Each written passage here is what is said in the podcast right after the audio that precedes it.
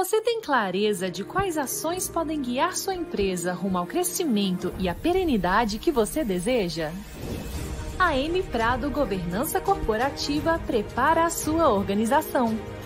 Melhores práticas adotadas no mercado voltadas para aprimorar seu modelo de gestão e tornar sua empresa mais sólida e lucrativa. Impulsione o valor do seu negócio e ganhe credibilidade com o apoio de consultores seniores com mais de 90 projetos entregues.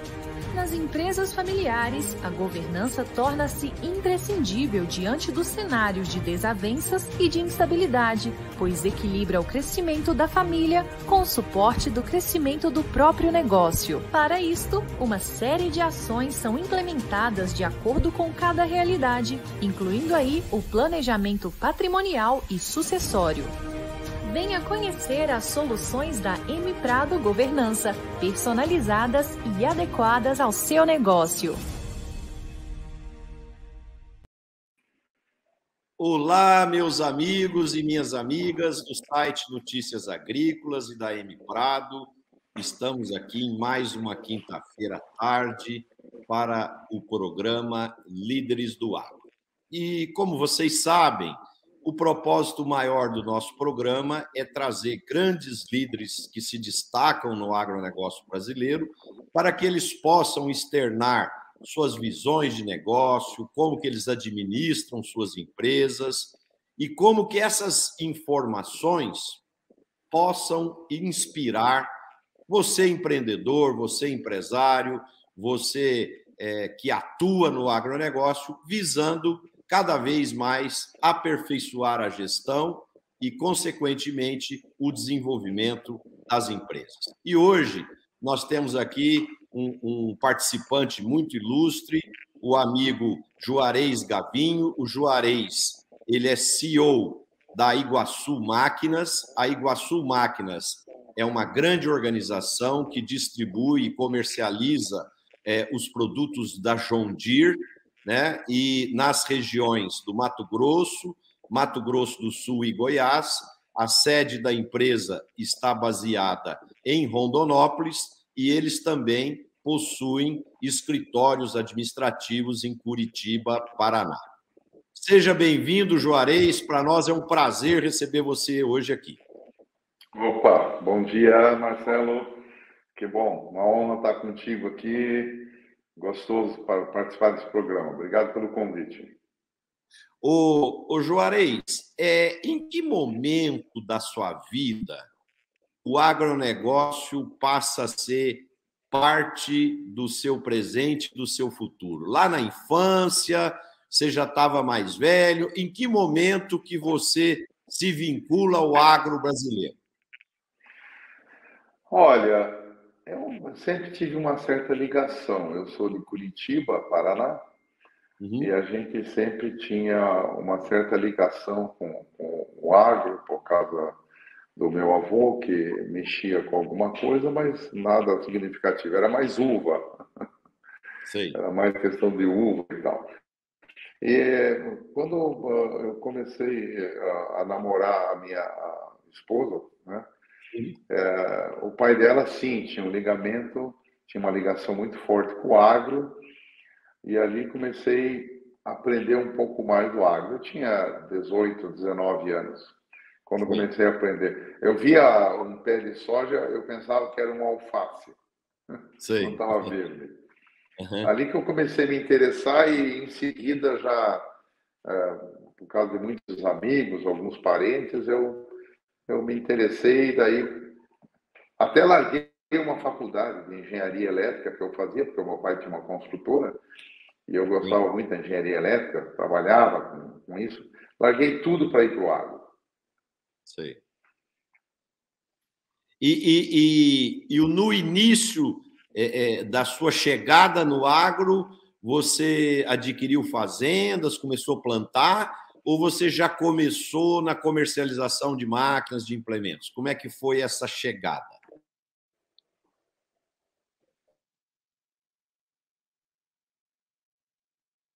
Falhou a conexão, né? Ah, não, Deu voltou. Uma tá falhada tá na conexão. É, pode seguir, pode seguir, pode é. seguir. É, eu, eu, a princípio, eu comecei a trabalhar com um sócio do meu sogro, grande figura maravilhosa, hoje falecido, seu Aurélio de Careta, era muito famoso, na compra de cereais. Era Sim. uma empresa muito tradicional de compra de cereais e também tinha a parte de pecuária, que eu comecei a trabalhar com um pouco de pecuária ali com um grande amigo meu, um cunhado e grande amigo, começamos a mexer com pecuária.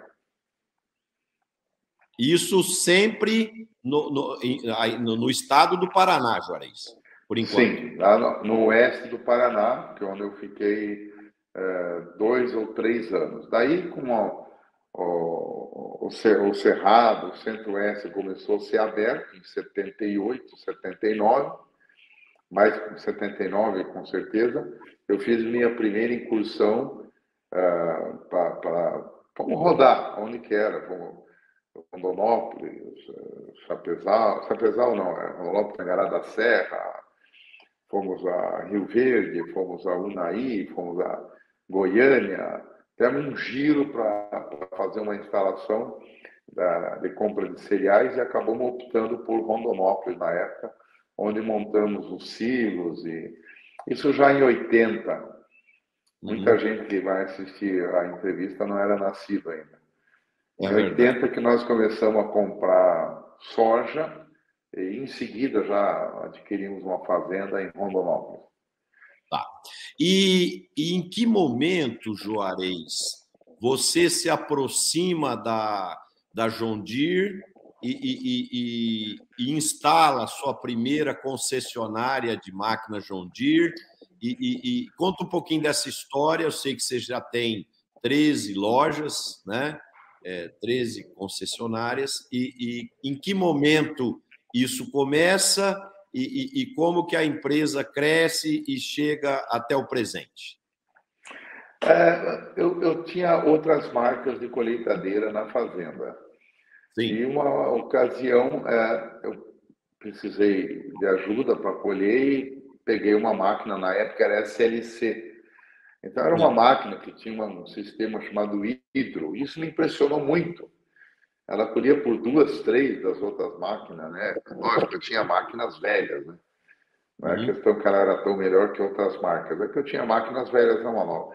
E nessa uh, ocasião, em 87, 88, o concessionário da região teve problemas, como a região inteira teve problemas.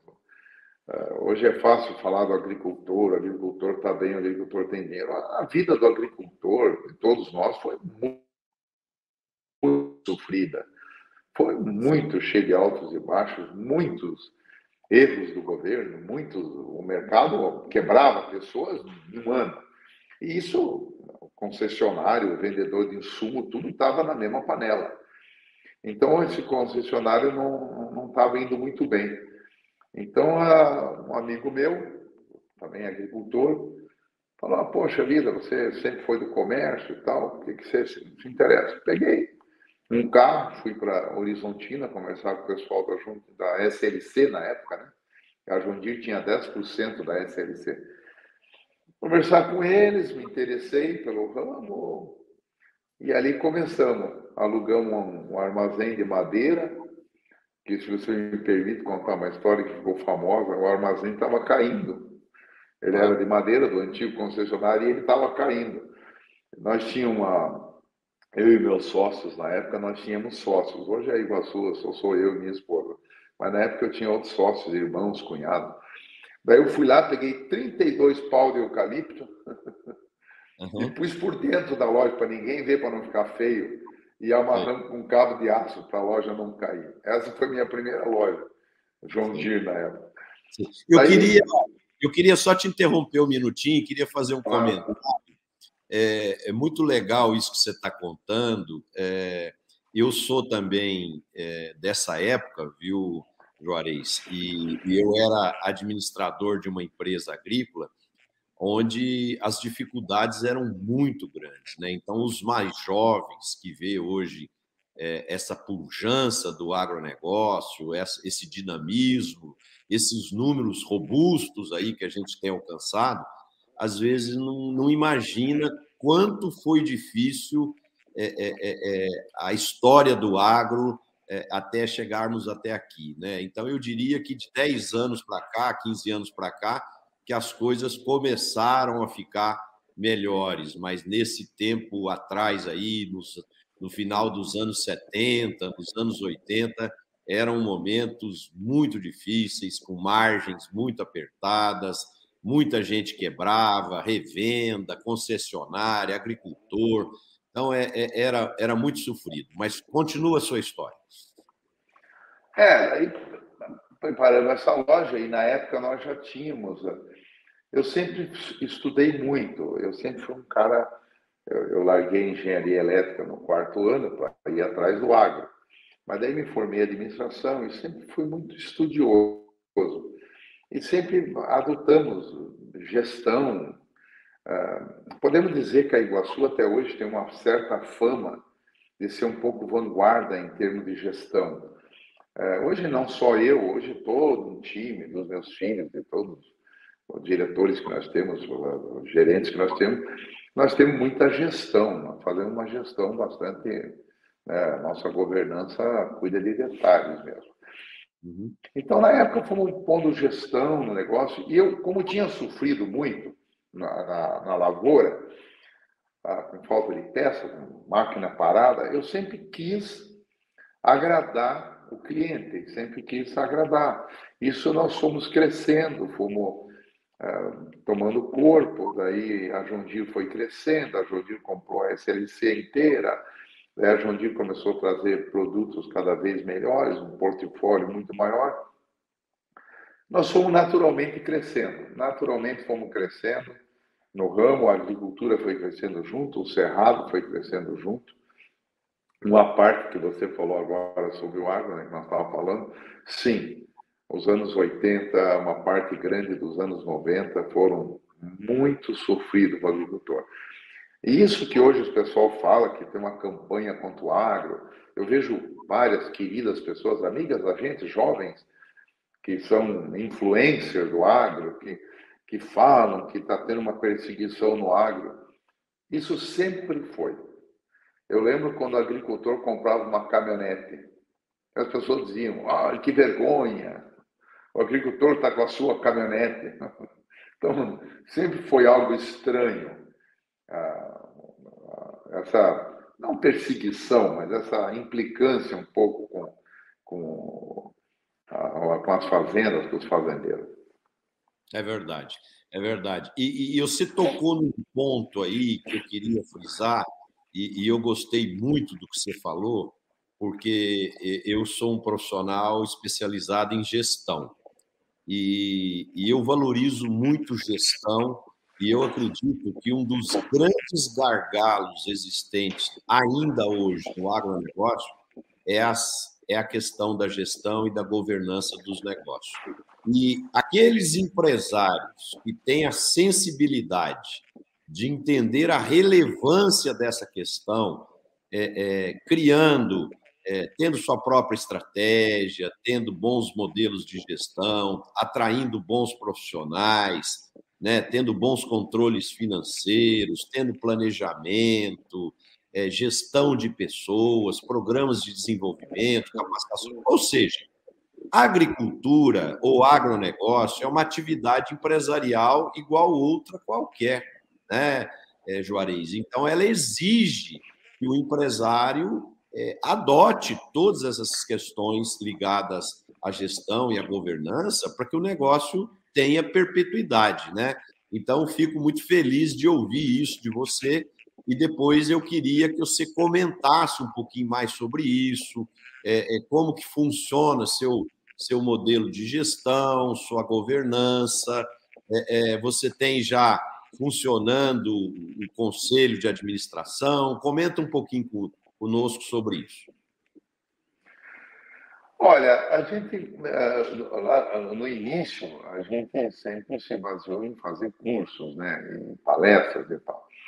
Eh, quem acompanhou o agro, seria tão interessante para as pessoas que estão nos grandes centros, que estão em outra profissão, outro ramo, ou no industrial, ou no serviço, ou no comércio, que conhecesse um pouco como foi a evolução do agro.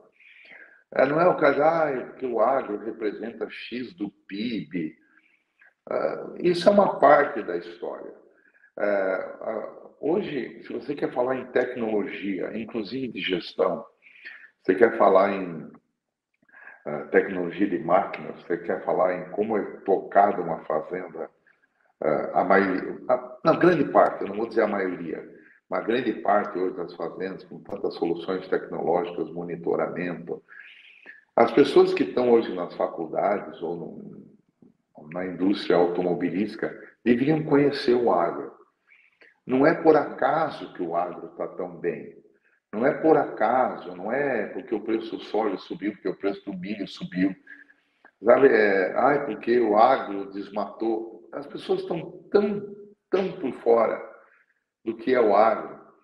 Se as pessoas fossem algumas fazendas, essas que são mais famosas, maiores, que o pessoal conhece, se as pessoas fossem nos concessionários, se as pessoas fossem nas indústrias de químico, os insumos, a pessoa tem muito a aprender. O agro teve que lidar com clima, o agro teve que lidar com coisa bruta, com coisa bruta. Você preparar uma terra para plantar no passado, para chegar aqui com essas terras lindas, maravilhosas, era um trabalho bruto. Eu conheço todos os agricultores grandes que hoje são famosos, a pessoa sai na Ford, a pessoa é rica. Eu vi esses agricultores de botina, de calção, sem camisa, em cima de trator, calcareando, com a mão inchada. Descarregando, mão descarregando adubo do caminhão sem é, camisa. Eu, né? eu, descarrego, eu, eu tenho fotos minhas que, os meus filhos brincam com foto minha, eu de calção, sem camisa, descarregando.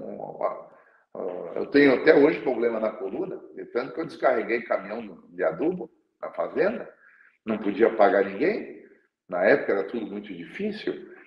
Então, e depois veio a caminhada maravilhosa da Embrapa, de desenvolvimento de novos cultivares, de variedades de semente, para driblar o clima, ah, para driblar ah, uma terra um pouco mais fraca, uma terra mais ácida. Eh, o agro lutou muito, pesquisou muito, estudou muito. Na esteira disso, foram também os processos de gestão. Foram os processos de gestão. Hoje você vê fazendas que têm um monitoramento, trator por trator, o que o trator está fazendo agora. No celular, no meu celular aqui, eu consigo acessar 3 mil tratores que estão na minha região. Exatamente onde eles estão, o que estão fazendo, de clientes nossos que nós cuidamos desses tratores. Nós monitoramos online o trator. Daí a parte de gestão foi indo junto, com muito treinamento, muitos programas de, de desenvolvimento executivo.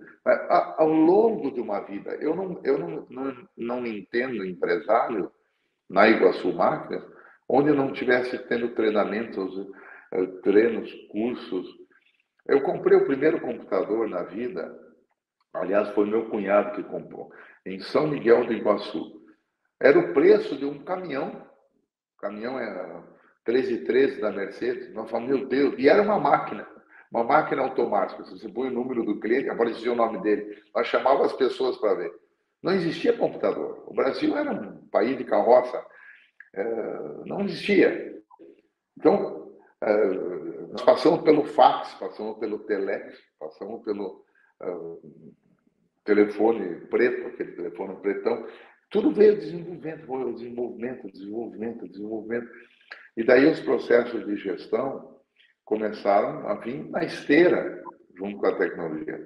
Hoje, qualquer um dos nossos executivos da empresa, no celular, tem exatamente agora, se vender uma arruela, o lucro que essa arruela deu, o giro que está nesse estoque, ah, um toque na tela do computador. Na verdade, o desenvolvimento foi muito grande no agro. Eu, eu sempre falo isso, Marcelo, eu convido as pessoas que estão nos grandes centros para conhecer o agro. As pessoas se assustam, se assustam. Eles imaginam é que a gente lá, tá, não sei o que eles imaginam, que, que é o agro. O, o Juarez, o Juarez é, eu tenho 66 anos e, e eu vim para Uberlândia, Minas Gerais, que é onde eu moro hoje, em 78. Essa semana fez 44 anos que eu me mudei para cá. Eu sou engenheiro agrônomo e, e eu comecei a abrir. Naquele tempo não tinha essa, essa polêmica toda aí com os desmatamentos, né? Então eu vim para cá para abrir fazendas e transformar fazendas em, em projetos agrícolas é, bastante relevantes, como nossa empresa que eu trabalhava conseguiu. E, e eu vivenciei tudo isso que você está falando. Quando você começou a contar a sua história aí, eu estava me vendo andando em cima de uma plantadeira. Naquela época não tinha monitor, não tinha nada. Você que tinha que ficar em cima da plantadeira, tomando poeira na cara, olhando se a corrente estava rodando e se a semente estava caindo. Né? O, o, o, pulverizador você tinha que ficar vigiando se não estava com o bico entupido, né? para não falhar a pulverização e não, e não ficar imperfeita a, a, a colheitadeira não tinha cabine. Né? A gente é, andava em cima da colheitadeira, aquele pó da soja vinha em cima da gente assim, que só ficava, dava para ver só a parte branca do olho, o resto não dava para ver mais nada, né? Então, assim, foram agora foram momentos mágicos, né? Eu tenho muita saudade e, e, e eu lembro com muito carinho dessa época, que foi uma época de muito, muito esforço, muita superação, mas muito aprendizado, é, muita evolução. E, e, e, tudo na vida, isso principalmente que eu estou falando e que você está falando, deveria inspirar os jovens que estão nos assistindo, porque muitas vezes, quando a gente vê o sucesso de um setor ou de um empresário, muitas vezes a gente não imagina o, o que, que custou de suor, de dor, de sofrimento para chegar né? Porque o mundo digital, muitas vezes, ao, ao ver um Mark Zuckerberg do Facebook, hoje Meta, né, se tornar um bilionário aos 28 anos de idade, muitos jovens hoje pensam que é assim, que eles vão ficar bilionários até os 30, né? E, e o mundo real não é assim. Né? Não, é muita luta, é muito trabalho, é muitos anos da minha vida. No começo, no começo, eu saí de casa com a família dormindo e voltei para casa com a família já dormindo. É, muitos anos. Eu, eu, eu, eu, gosto de contar uma história que a minha esposa.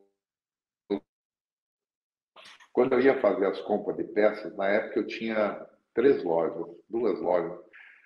Então eu fazia uma cartolina grande quadriculada, tinha todas as peças que tínhamos na época, talvez nós devíamos ter 1.700 ou 3.000 itens de peças na época.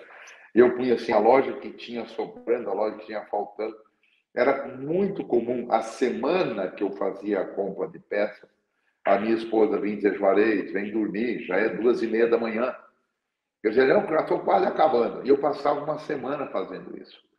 Hoje, você aperta um botão, eu aperto um botão, um segundo, um servidor lá que está na João lá nos Estados Unidos. Ele gera toda a toda a inteligência artificial, tudo, tudo feito dessa maneira.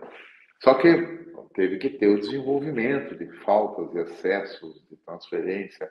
Ah, o ser humano que fez isso, né? Nessa, nessa evolução. Sim, eu também cansei de uh, regular pulverizador com o saquinho aquele, contando as voltas da roda. Tudo foram mudanças, como os primeiros fluxos de caixa que a gente fazia na empresa, uma coisa totalmente manual, né, que a gente, é, ou para conferir o caixa, somar aqueles cheques. Foi tudo uma evolução, né? Uma evolução muito grande que todas as empresas passaram e o agro passou sempre na frente, sem ninguém perceber. O agro fez algo silencioso. O agro, nós éramos os caipiras, né? Os caras que tinham as unhas sujas de tanto trabalhar. Nós éramos caipira. O cara falava, oh, lá no interior, chegou o parente do, do mato, do interior. e a pessoa não percebeu, o mundo não percebeu. O Juarez. Estava existindo uma revolução. O Juarez, nós temos assistindo muita gente que também é mais urbana, muita gente que às vezes não conhece uma operação. É, é, eu e você, quando começamos lá no, no, nos anos 80, final dos anos 70, é, um mecânico, é, eu acho que até o final dos anos 90, ele andava com a caixa de ferramenta enorme, é, ele vivia sujo de caixa, né? E, e, e, era bastante pesado o serviço de manutenção. Compartilha conosco, com o nosso público aqui, como que é a manutenção hoje uma colheitadeira ou de um trator da John Deere? Como, como que é o processo? Desde, desde identificar o defeito até fazer o reparo. Como, como que funciona esse processo? É, hoje você, é, nós temos uh, alguns pontos. Uh, quando quebra uma peça, hoje não se quebra tanto peça como quebrava antes, mas quando quebra uma peça, você tem que ir na, na fazenda para trocar essa peça. E são equipamentos grandes, equipamentos pesados, eventualmente existe ainda um esforço. Mas hoje existem ferramentas pneumáticas, eletrônicas, existem muitas ferramentas que hoje o mecânico não precisa ficar cheio de graxa, com certeza. Como que é o processo inteiro hoje? Hoje a eletrônica embarcada nos produtos é muito alta. É, o ano passado, nós é, consertamos é, 5 mil equipamentos de maneira remota, sem o mecânico nem ir na fazenda. Puxa vida, que bacana. Sem ir, 5 mil, a Iguaçu Máquinas. Não a Jundir Brasil. Jundir Brasil, muito mais. Muitos concessionários fazem isso. Você vai aí na Máquina Elf, em Berlândia, que é um concessionário modelo no Brasil, excelente, amigos nossos, muito, muito competente. Sim, o Nelsinho, o Bruno, a turma toda, muito competente. Eles, eles têm ali também o centro de, de solução tecnológica e tal. Daí, 5 mil equipamentos consertados via remoto ou por telefone e tal. É, um outro tanto de equipamentos é, consertado de maneira eletrônica. A gente chega, técnico chega na fazenda, pluga o computador, já vê exatamente onde é o defeito e vai. Hoje existem bibliotecas da Jundir Mundial que também, todo, isso 100% dos mecânicos chegam na fazenda, abrem um negócio que chama Vitec na Jundir. Ó, esse problema, 80% deve ser isso, 70% deve ser isso.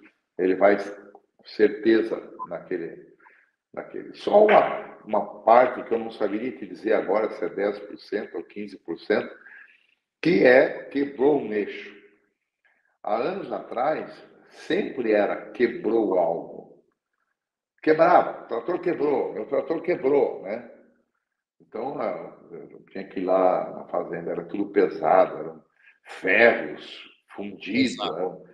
Exato. eu pegava uma caixa, tinha 10, 12 grandes engrenagens, cada uma pesava um montão. Exato. Hoje não, hoje é outro sistema, é uma coisa muito, muito, muito mais moderna. É embarcada, né? Sim, muita tecnologia embarcada para evitar que quebre o produto na lavoura. Ou que se ele quebrar, ele volte a funcionar muito rápido. Hoje todos os mecânicos têm, todos, sem nenhuma exceção, têm é, eles também têm acesso a esse call center nosso. Eles têm um sisteminha no, no celular deles que eles já registram tudo pelo celular. Se por acaso está precisando de uma peça para alguém entregar a peça para eles. É, é, é, uma, é, um, é uma outra vida. Mas o agricultor também precisa disso. Né? A, o agricultor não, a máquina não pode parar. Hoje tem para o campo, para a agricultura ser tão produtiva e ser rentável, ela tem janelas de produtividade, tem momentos que são melhor plantar ou colher. Não é que nem uma vez a gente plantava 60 dias, depois começamos a plantar 30 dias. Hoje não é assim, hoje você quer plantar em tais intervalos. Exato. Tais intervalos. E para isso você tem que ter máquina suficiente e essa máquina não pode parar, e essa máquina tem que ser produtiva. Tem dia que você tem que plantar muito, aquele dia é o dia chave. É como variedades de semente. Hoje nós temos um sistema, que não tem muito a ver com a manutenção, mas como monitoramento, que diz, ó, aqui na nossa região, tal semente foi a mais produtiva. Então, a, a, essa questão, do, nós vamos aumentar muito essa questão do, do, do conserto da máquina via remoto.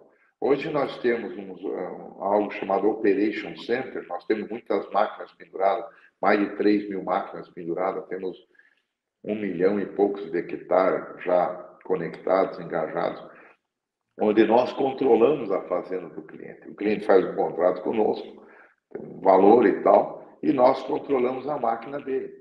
Acontece coisas incríveis. Eu vou dar um exemplo rapidinho. Um cliente claro. muito amigo nosso, que o, o, no monitoramento tem um negócio chamado Expert Alert, é, alerta esperto, que avisou, olha, o motor dessa máquina está querendo esquentar. Está chegando num ponto que não devia. Daí nós tentamos um contrato, estava sem conectividade. Daí o menino ligou para o operador, não atendeu. Aí o menino ligou para a fazenda, não atendeu. Aí o menino, é até uma mulher, uma menina muito inteligente que nós temos, engenheira mecânica, que nós temos. Ela, daí ela ligou para o nosso consultor técnico, que ela viu que no sistema que ele estava perto da fazenda. Olha, nós estamos tentando contato com a fazenda, o rapaz está tocando a máquina, a colheita dele e não percebeu que o motor está saindo do, do ponto Ótimo. ideal do trabalho. Ah, o rapaz estava perto da fazenda, 10, 15 minutos depois chegou na fazenda, fez sinal operador, parou. Pô, você não foi ver? Na verdade, não estava acendendo o sensor dele. Ó, temos que parar a máquina. O cara operando. Como é que vocês sabem? Porque nós vimos lá em Rondonópolis a 400 quilômetros de distância. Aí, vamos ver o que, que, é. O próprio consultor técnico, que era o antigo vendedor, mas hoje é o vamos ver o filtro, estava entupido o filtro. Trocou, papapá, o cara evitou ele ter um prejuízo de 80, 90 mil reais. Bacana. Então, é, o, a, é, é, outro mundo, na verdade. É outro, é outro. É outro mundo. É, é, é praticamente, né, é, Juarez, o que a gente vê na Fórmula 1 né? Sim, acontecendo sim, ali nos boxes né, de monitoramento do carro, é, é, vocês monitorando as colheitadeiras, os tratores, os implementos, tudo ali, tudo ali, da central e, e, e, conseguindo se antecipar a possíveis é, problemas, como você narrou essa história aí. Uma outra curiosidade minha, na, na minha época lá, porque eu estou há 44 anos trabalhando no agronegócio. 21 anos como executivo de uma empresa agrícola e depois 23 anos como consultor, como palestrante, como profissional já da área de serviço, né? E, e na, na, minha época, a, a, como o agro não era tão rentável, as margens eram muito apertadas, a gente chegava a ficar com um trator 15 anos, 20 anos, trator ia ficando velho, quebrava toda hora tal. Hoje, nos dias de hoje, Juarez, um, um cliente seu bem sucedido, que é moderno, que toca bem seus negócios, que tem boa gestão, ele troca de trator de quantos em quantos anos? Olha, Depende muito da tecnologia que vem, por exemplo. Então, nós temos as plantadeiras grandes, de alto rendimento, plantadeiras que andam em velocidade mesmo e dão uh, comprovadamente uma produtividade melhor para o cliente. Comprovadamente, é medido. Não é, hoje não é nada. Não existe mais aquele vendedor falador. Certo. Senhora, vou te vender. Não existe. Hoje é dados, é comprovados. É, é, o agricultor não. É raro o agricultor que. Lógico, o agricultor escolhe uma marca. Graças a Deus a gente tem uma, uma, a gente é querido no campo. Então, uh, por, por, um monte de resultados. Mas você tem que mostrar para o agricultor. Mas ele tem, vamos dizer, tem umas plantadeiras. Plantadeira, vem um modelo novo de plantadeira. Esse modelo novo de plantadeira, você comprova que o cara vai colher lá. Na hora da colheita, dois, três, quatro sacos a mais por hectare. Porque aproveita melhor a janela, porque tem uma imersão melhor por causa da profundidade e tal. Para essa plantadeira, o cara precisa de determinado trator, e às vezes ele não tem esse trator. Então, está tá muito atrelado à tecnologia. Se não fosse atrelado à tecnologia, o pecuarista hoje troca trator a cada 10, 12 anos, pecuarista, uhum. um trator pequeno. Uh, o, o, agricultor troca os tratores bem grandes a cada oito, oito anos, por aí. Cada região é diferente.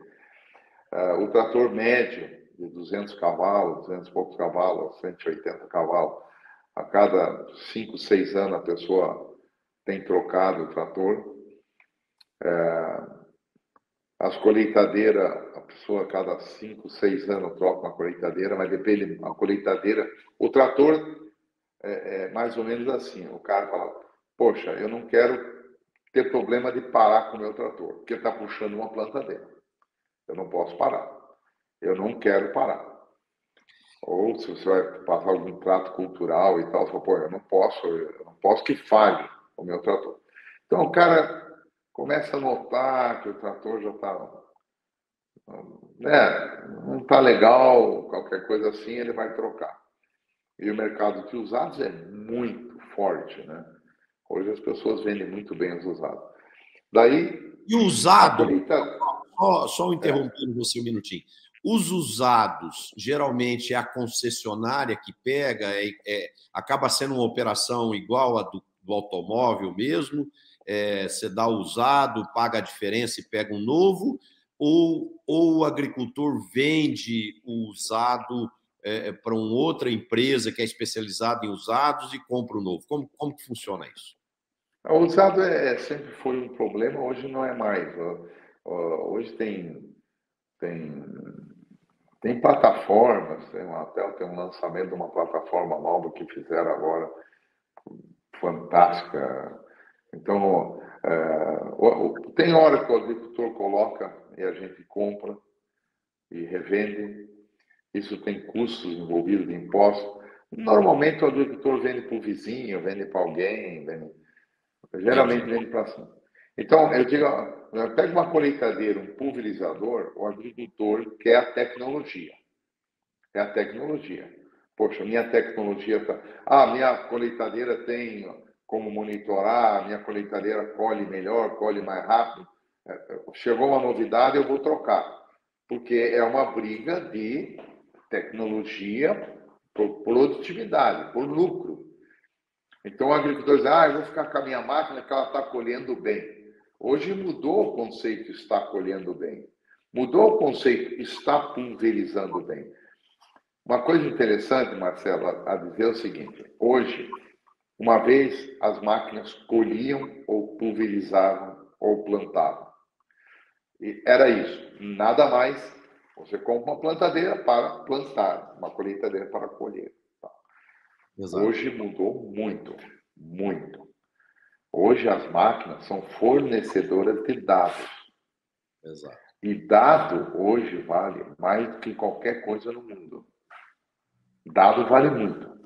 Então os produtos da John Deere, você está colhendo, ele está medindo o teu terreno quanto você colheu exatamente nessa área. Ele está registrando milimetricamente nesta área você colheu bem, você colheu mal.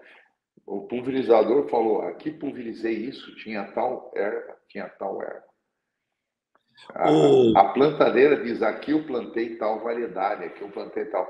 Hoje o cara tem um estudo e é, isso são é, fornecimento de dados. O dado é de quem comprou a máquina. O dado é de quem comprou a máquina. E o dado está ali. E aí tem empresas terceirizadas que estão aproveitando esses dados e tem empresas concessionárias nossas que estão aproveitando esse dado e passando para o cliente. Exato. Assim, é, é muito dado. Ô Juarez, é, já já eu quero falar sobre dados, agora eu quero te fazer uma outra pergunta aqui. O seguinte, é, a gente tem muitas marcas hoje conhecidas e importantes aí de marcas e implementos. A gente pode citar aqui John Deere, Case, New Holland, é, Valtra, Massey Ferguson, Fendi e outras aí. É, quando o agricultor ele escolhe John Deere, ele só usa John Deere ou, ou, ou, tem agricultores que também têm John Deere e tem outras marcas, máquinas misturadas? E, e, e, quando ele faz isso misturado, isso complica a organização dos dados, da manutenção, é, é tal. Como, como que os agricultores têm procedido? Eles, eles se vinculam a uma marca e aí ele é 100% fiel ou, ou ele tem, é, tem os dois casos? Tem, tem todos os casos, realmente. A, a, a tendência que está existindo são pessoas se vincular a uma marca, porque existe um ecossistema dessa marca. A Jundira é que tem o ecossistema hoje. Nós temos hoje vários, mas vários mesmo, agricultores que só têm a nossa marca. Vários, vários, vários. vários. E não querem outro. Esses últimos dois anos, com a falta de produtos, teve gente que se obrigou a comprar algum trator grande, puxa vida, e nós não tinha para entregar, porque deu esse problema todo, a pandemia, dos lockdown na Europa, na Tailândia, na Indonésia, que faltou produtos, faltou sensores, faltou chips e tal. Mas a tendência, é, nós temos agricultores que têm todas as marcas. Mas é, existe uma tendência, a pessoa, ah, eu vou usar só Isso, esse tipo de pulverizador. Né? Sim, porque é, é, é um ecossistema, uma coisa completa a outra. Nós temos condições de capturar os dados de todas as marcas. Isso existe. Mas a gente vê assim que a tendência normal é a pessoa ir se vinculando uma marca. Hoje, muitos já fazem isso. Naquela fazenda botar outra marca, naquela outra fazenda vai. E tem aqueles que já estão mudando. Não, eu só quero João Deere, eu vou ficar para João Deere. Isso tem a ver com a marca, tem a é, ver isso, com dados, e tem a ver a gente, com o concessionário. Isso a gente vê muito em companhia aérea, né? Por exemplo, você pega uma companhia aérea que escolhe Boeing, ela não tem Airbus, né? A que escolhe Airbus não tem Boeing, porque quando você tem um vínculo com uma única máquina, um único equipamento, facilita é, é, toda a organização do ecossistema, como você mesmo falou, e inclusive custos de manutenção e, e sim, uma série, sim, sim. Uma série estoques. Exato, a equipe exato. vai ficando treinada, a equipe vai ficando treinando naquela marca. E é uma responsabilidade nossa, o cara que tem só John Deere. É uma responsabilidade é, é, é muito grande. Cada hora dele comprar um produto, você fecha um pouco o olho para valores e tal, porque ele faz parte da família, ele, a pessoa está ali junto. E é, é, uma soma de coisas. O concessionário também tem um peso. É. Ô Juarez, eu, eu já falei isso aqui no programa com outras pessoas que eu entrevistei, mas eu quero é, fazer a mesma colocação aqui para você, é, para a gente trocar um pouco de ideia sobre isso. É, eu participo de alguns conselhos de administração de, de, de empresas agrícolas e, e, eu já escutei isso mais de uma vez. É, o seguinte, do, do, do, do, empresário dizer o seguinte: antigamente eu não tinha dado nenhum, não tinha informação nenhuma, então eu fazia um voo visual, eu pilotava como se fosse um piloto de teco-teco que faz um voo visual. Hoje eu tenho uma infinidade de dados, seja da colheitadeira, do drone, da, da plantadeira, do pulverizador, eh, do sensor lá no campo, da estação meteorológica e etc, etc, etc. Só que esses dados, maior parte deles, estão fragmentados e desintegrados. Então, em muitos momentos, isso o empresário dizendo, eu fico perdido, né? eu fico perdido, porque eu, eu não sei como tomar a decisão, porque os dados estão fragmentados. E, e aqui eu coloco um outro ponto também. É, a Apple, ela se tornou a maior empresa do mundo na época, e hoje foi ultrapassada aí pela Tesla, mas a, a Apple, é, ela, ela sempre, uma das razões do sucesso dela foi a simplicidade na operação dos seus equipamentos e, e na capacidade de integração com o usuário. Né? Aí eu te pergunto, o que está faltando no segmento de máquinas e implementos para que os dados sejam mais integrados e, e, a possibilidade de tomada de decisão se torne mais simples, mais tranquila para o empresário é, fazer suas escolhas. É, isso é, é, é, um trabalho que estamos realizando agora, é o grande desafio. Você tocou num ponto certo, Marcelo. É o grande desafio. Nós temos hoje como integrar todos os dados. Uhum. Nós precisamos muito melhorar a conectividade rural. Então, nós é, fizemos, um, a João Deere fez todo um investimento é, junto a uma, uma operadora e nós uhum. estamos colocando torres no campo. Torres, Sim. porque a conectividade rural daria, facilitaria muito a integração. Nós estamos preparando pessoas, muitas pessoas, muitas pessoas. Marcelo, coisa de maluco, assim, o que a nossa empresa está fazendo de recrutar, treinar pessoas, agrônomos, é, que trabalhem com esses dados para entregar de forma fácil. E uma das coisas de entregar em forma fácil, nós montamos em Curitiba, a Jundir tem, é sensacional conhecer os centros de inteligência e inovação da Jundir, montaram um gigante em Chicago, eu conheci agora, que eu não conhecia ainda, um em Moline, montaram em Austin, tem no Brasil, concessionários fazendo acordos com universidades, é, nós também. Nós montamos em Curitiba um centro de inovação, de, de inteligência e inovação, que o, o ponto central desse centro é como você, exatamente o que você falou. É, é, é, esse é o tema atual.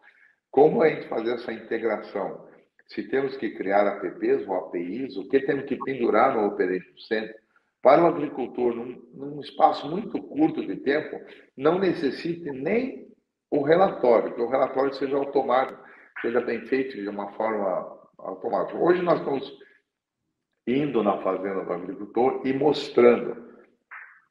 Como tem muita gente é, interessada no mesmo ramo, ainda está dando uma certa confusão tantas, tantas empresas que oferecem, querem oferecer uma solução. Uh, o dado é do cliente, já está ali. O que nós temos que fazer é conseguir inter, é, interagir esse dado de maneira simples, como você falou, de maneira que, que na mesa do. Ele abre o, o celular dele e já tenha dito: olha, aqui é assim, aqui é assim. Isso vai ser num curto, mas muito curto espaço de tempo, não vai precisar ter a intervenção de uma pessoa indo na fazenda. Mas é curto espaço de tempo. Mas curto eu, eu acredito muito nisso, sabe, é, é, Juarez? Fico feliz de ouvir isso, porque é, não sei se você lembra, quando, quando você comprou aquele computador gigante lá, foi o primeiro computador da sua empresa, e eu lembro também do computador da empresa que eu trabalhava, é, precisava ter sábios que se julgavam os assumos lá é, de conhecimento para poder pilotar aquela máquina e todo mundo tinha que tomar bênção dele, né? Porque ele era o, o, o as naquele, naquela questão, né? E, e, e, eu gosto de citar a Apple porque a Apple quebrou todos esses, esses paradigmas, né? E ela ela fez um computador simples, um smartphone simples, onde, e eu posso dar o depoimento meu aqui, eu que tenho deficiência visual, é, eu consigo operar o, o meu smartphone 99,9% é, que uma pessoa que enxerga bem é, consegue. Né? Então, é, é, é fantástico quando a tecnologia se propõe a ser simples e acessível a qualquer pessoa. É porque é, em muitos momentos os especialistas eles acham que eles fazem aquele produto para eles, né? Então quanto, mais complicado é, né, Juarez, é, mais sofisticado é o produto e a questão é o contrário. Quanto quanto mais simples, quanto mais fácil o usuário puder é, é, utilizar aquela ferramenta, aquela tecnologia, mais ela vai ser usada e mais ela vai ser acessível a mais usuários, a mais pessoas e, e assim por diante. Uma, uma outra colocação que eu queria fazer para você, Juarez, é, essas novas tecnologias, ela, igual você mesmo já citou, exige muito treinamento e, e, e muita preparação das pessoas e tal. Como que vocês na Iguaçu Máquinas têm trabalhado para atrair, desenvolver e reter talentos?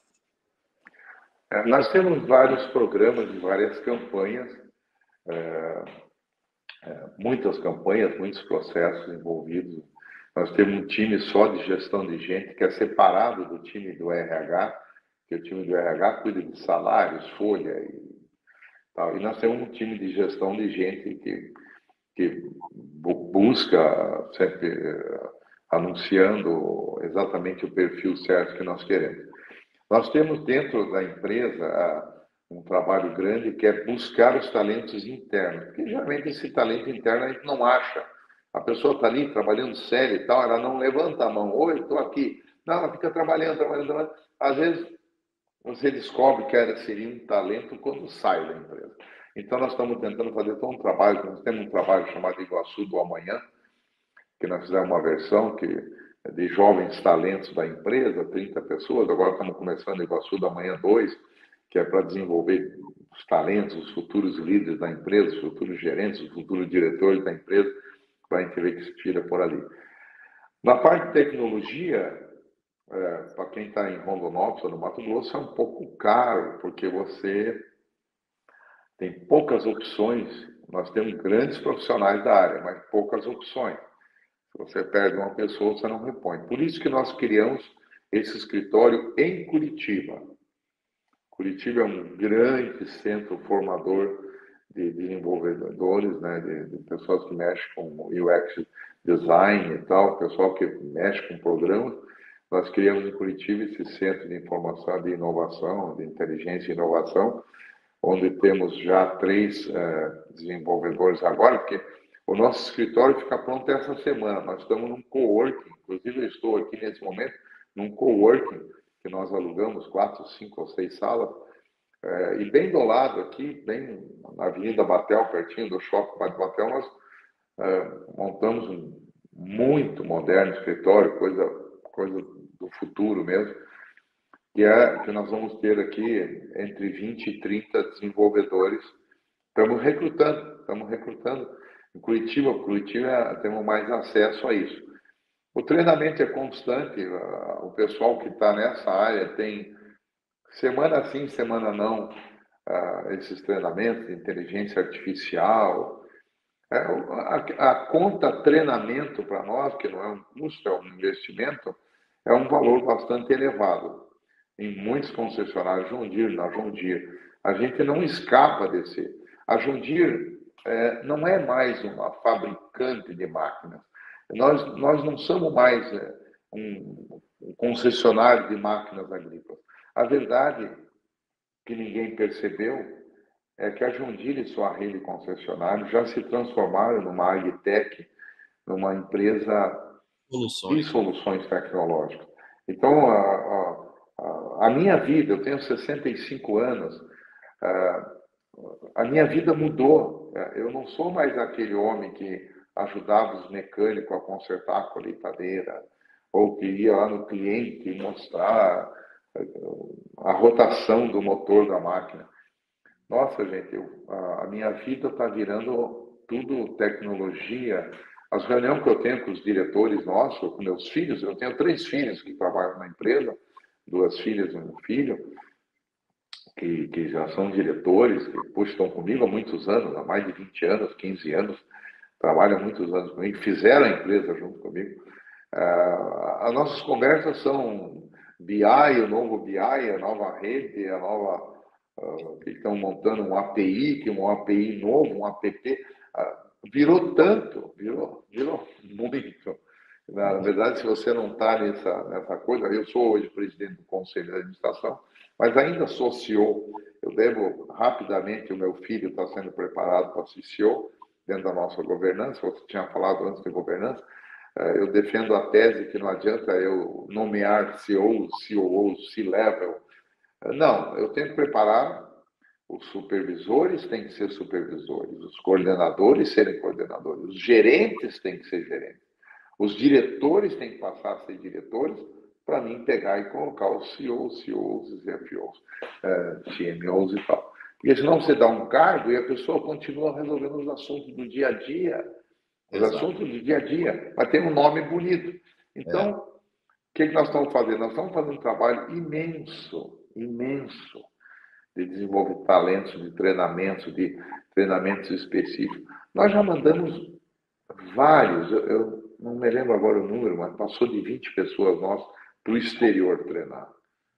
No Brasil, essas grandes faculdades que temos, USP, FATEC, é, Fundação Dom Cabral, FGV, quase todos os nossos é, líderes já treinaram muitos treinamentos.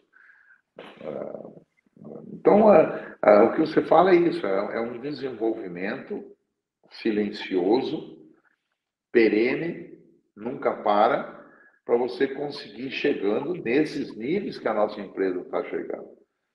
E algumas pessoas pensam assim: nossa, como o Juarez é fera, como o Juarez tem uns filhos fera. Gente, não tem nada a ver.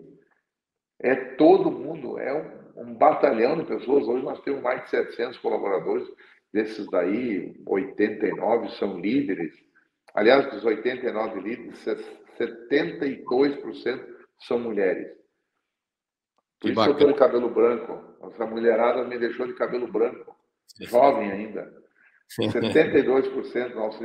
Então, você sabe bem, você é um cara de estudo, mulheres, você é um cara. Mulheres são mais competentes, né, o, o, o, o, Juarez? Elas, elas têm demonstrado cada vez mais a sua capacidade, seu talento e, e, isso talvez explique parte dos belos resultados que vocês têm alcançado. Né? Muito legal é, é, é essa presença importante das mulheres na, numa empresa do agro. Né?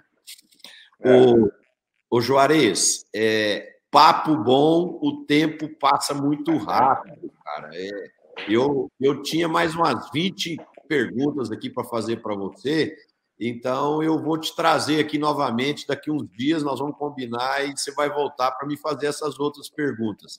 Mas, para fechar o nosso bate-papo, eu queria conhecer o Juarez um pouquinho mais do lado humano do Juarez. Você, você nos finais de semana, quando está em casa, com filha, com filho, o, o que, que, é o seu lazer? O que, que te faz relaxar, distrair a cabeça? Você, você tem algum esporte? Você tem algum a parte de música, de livros? Você tem algum hobby? Comenta aí com a gente como é que é o Juarez na hora do lazer. Olha, ah, Marcelo, quem me conhece, eu acho que a maioria das pessoas que fez algo. É, não, é, é, existem pessoas inteligentes que conseguiram ter uma vida diferente da minha. Eu vejo a Billy Diniz, ele conta as histórias dele no esporte, no lazer. Eu não consegui. Eu, eh, até 15 anos atrás, eu só trabalhava. E ia em muitas poucas festas. Eh, tinha um futebol que eu gostava de jogar de fim de semana. E, e não, eu, eu não. É, muito no começo, quando eu vim do Mato Grosso, eu tive um revés financeiro. Todo, todo mundo quebrou. Eu não quebrei, mas entortei. Lá em 84, foi muito difícil. Meus irmãos plantavam, foram mal, isso aí eu estava meio junto, então foi ruim. Daí eu meio me tranquei. Na época, talvez eu tive depressão, mas na época ninguém sabia o que era depressão. Então, dizendo assim, daí eu me desacostumei a, a, me divertir. Daí o meu divertimento era o trabalho. Nos últimos 15 anos, 16, 17 anos, eu dei uma mudada muito grande na minha vida. Eu aprendi a tocar guitarra. Eu sempre gostei de música, né? A minha vida inteira eu gostei de escutar música. Eu comecei a aprender guitarra. Eu Sim. tinha 49 anos de idade. Resolvi aprender guitarra. Resolvi aprender guitarra. Uh, minha filha me deu um violão, ela tocava violão, me ensinou a tocar violão, ali mais ou menos, mais ou menos. Nunca tive talento, não tenho talento. Daí comecei a gostar de instrumentos musical, comprar guitarra, uma guitarra bacana e tal. Até hoje eu tenho um estúdio, assim, mas eu não tenho talento, mas gosto de música, gosto de estar com esse pessoal da música e tal. Daí, passou um pouquinho, com 62 anos, agora, faz pouco tempo, eu gostei de atirar. Fui lá com meu filho dar uns tiros de pistola. Eles treinavam, treinavam, eu atirei melhor que eles. Eu falei, eu gostei desse negócio. Daí comecei a praticar tiro, participar de algum campeonato. É um ambiente muito saudável, muito controlado, muito. É um ambiente muito agradável. Se as pessoas soubessem esses clubes de tiro, você ir lá praticar assim, competição, é, é muito, muito. Imagina no parquinho de diversão você dar tiro com aquela expressão, já é gostoso. Então, é, é um ambiente. E agora, nos últimos um ano e meio, ganhei uma paixão imensa na minha vida, que é o beach tênis. Eu, eu joguei tênis lá no passado, mas joguei por um período tênis, aí fiquei 30 anos sem jogar nada, e aprendi a jogar o beach tênis. Eu posso dizer que hoje eu praticamente diminui muito a música, diminui muito o tiro ali, que, que dá trabalho para ir e tal. E tenho praticado beach tênis, participado em vários torneios, vários campeonatos. Tive um orgulho muito grande de ser convidado, convocado para representar o Mato Grosso no, no, ano passado, na Copa das Federações, que foi em Florianópolis. É, tenho participado de muitos campeonatos. Quando viajo, já procuro fazer os campeonatos. Tenho jogado com a Piazada. Né? Aqui, quando você está no Paraná, ou em Santa Catarina, ou em São Paulo, Sim, tem um monte de gente, Marcelo, da nossa cidade que joga. Um monte de gente. No Mato Grosso, não. No Mato Grosso, eu sou o tiozão, o padrinho da turma. Até postei ontem no meu Instagram que eu joguei com três pessoas, são dupla, né? Eu e a minha dupla e os outros dois adversários, os três somados davam 64 anos. E eu tinha Não 65. É. Então, o beach tênis, o churrasco de final de semana, uh, sou literalmente uh, um cara de família, a vida inteira fui de família, a vida inteira fui de família, fui sempre corujão com a asa protetora, adoro estar com meus filhos, tenho a dádiva de Deus, o presente que Deus me deu, meus filhos e meus netos, que nunca tivemos uma rusga, uma, uma briga, uma desavença, nunca, não, não é por causa de mim ou da minha esposa, não, aconteceu. De sermos uma família que está bem, então eu gosto de estar com eles. Todos os dias eu vou na casa dos meus filhos. Todos os dias. Saio da empresa, lá, vamos lá visitar os netinhos, vou lá, dar oi. Aquela música dizia assim, né? É, brigar por migalhas de atenção. Mas é assim, né? Eles estão brincando, a gente vai lá dar oi e tal. Vai dar oi pro vô. Eu adoro isso. Adoro. Aí, aí, eles fazem um favor, dá um abracinho lá e volta para brincar. eu adoro isso, eu adoro. Eu também Mas, porque o... avô é uma delícia ser avô. É verdade. É uma delícia. Você faz, você estraga neto, você brinca. E se o neto começa a incomodar, você tchau, vai embora. É verdade. Os pais, os pais têm que criar, nós não, não temos que criar mais nada. Ô, Juarez, temos algumas coisas em comum aqui. Eu, eu quando jovem, fui guitarrista de banda e tecladista. Opa! E, e gosto muito de tocar guitarra, é, sou legal. apaixonado por música.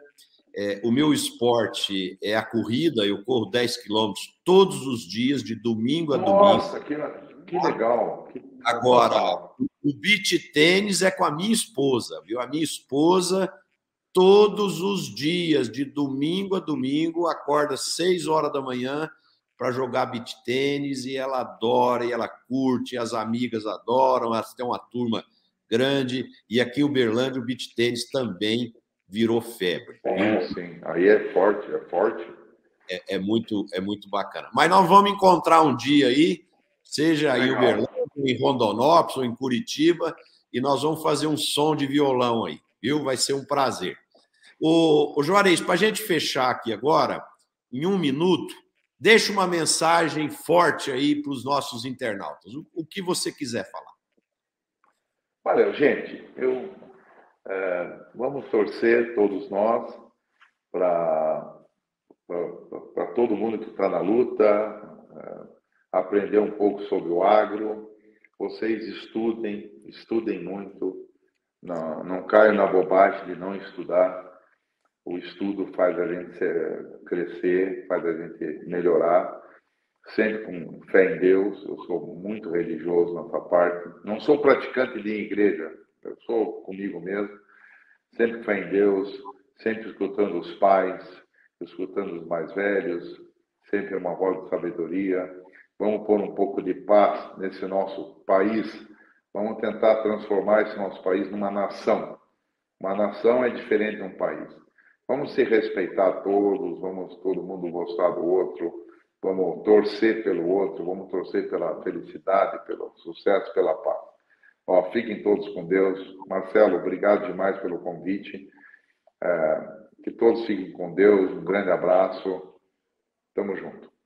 Obrigado, Juarez. Queria pedir aos nossos internautas que gostaram do programa, bote um like aí, é, é, adicione os nossos canais e, e também compartilhe a entrevista com seus amigos para que o programa seja cada vez mais assistido, conhecido e que a gente possa alcançar esse objetivo de levar o conhecimento, a inspiração desses grandes empresários do agro que participam aqui conosco desse bate-papo. Um abraço a todos, é, um bom